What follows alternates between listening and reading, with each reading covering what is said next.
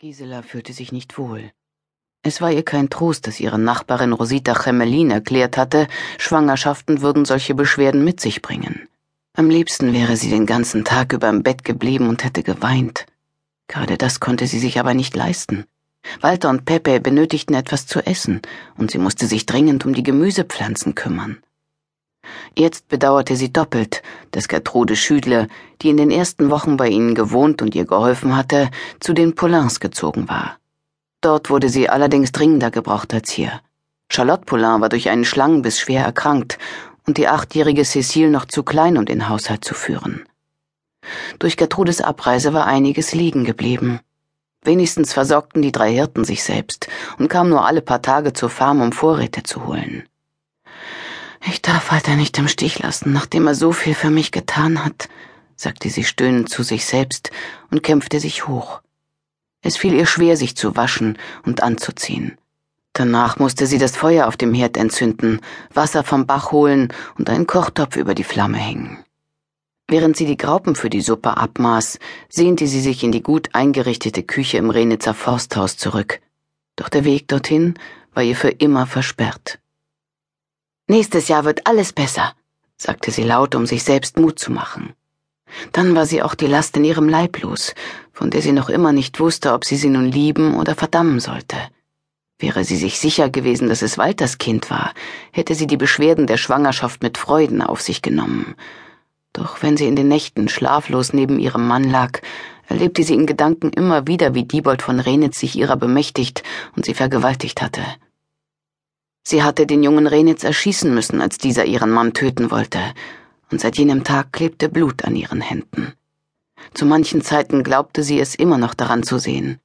Auch jetzt eilte sie zum Wassereimer, um die Hände zu waschen, und kämpfte gegen das Gefühl an, Diebold von Renitz Blut würde sie zeichnen wie ein Keinsmal. Niedergeschlagen, weil sie sich an diesem Tag schon wieder mit der Vergangenheit beschäftigte, widmete sie sich ihrer Arbeit und blickte zwischendurch zu einem der kleinen Fenster hinaus, um zu sehen, ob Walter schon von seinem Kontrollgang zurückkam. Mit einem Mal entdeckte sie zwei Reiter und zuckte zusammen. Es waren Indianer, ihrem Aussehen nach Wilde, wie die Mexikaner sie bezeichneten.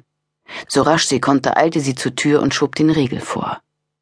Anschließend nahm sie die Pistole, die ihr Mann zurückgelassen hatte, damit sie während seiner Abwesenheit nicht wehrlos war, und schüttete mit zitternden Händen Pulver auf die Zündpfanne. Erst als die Waffe schussfertig war, wagte sie erneut einen Blick ins Freie. Nun erst entdeckte sie bei den Indianern auch Walter, der von einem Pferd verdeckt gewesen war. Gisela, es ist alles in Ordnung. Die beiden wollen nur ein wenig Salz eintauschen. Da er es auf Deutsch sagte, verstand Buhabetschi ihn nicht. Allerdings konnte der Nemene genug Englisch, um den Unterschied zu bemerken. Du wirklich kein Mann aus dem Norden, erklärte er.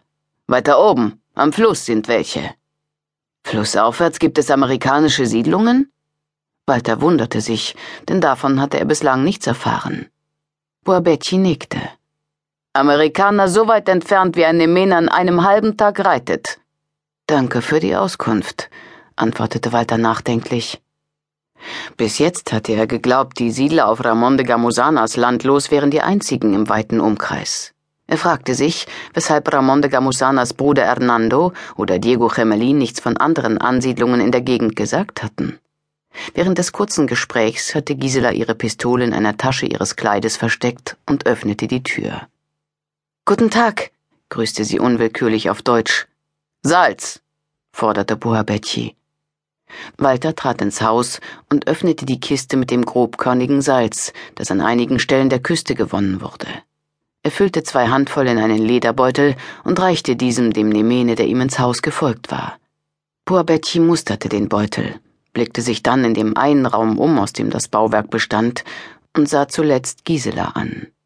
Ihr schwarzes Haar ließ ihre bleichen Züge schärfer hervortreten, und ihre Schwangerschaft war unübersehbar. Allerdings roch sie nicht gesund. Daher warte er Abstand von ihr, nahm den Beutel mit dem Salz und ging wieder hinaus. Mit einem einzigen Satz saß auf seinem Pferd und lenkte es allein mit den Schenkeln. Tabito Savit folgte ihm mit schrillen Rufen.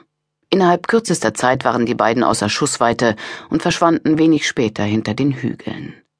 Walter blickte ihnen nach, bis sie am Horizont verschwunden waren, und atmete dann erleichtert auf. Gott sei Dank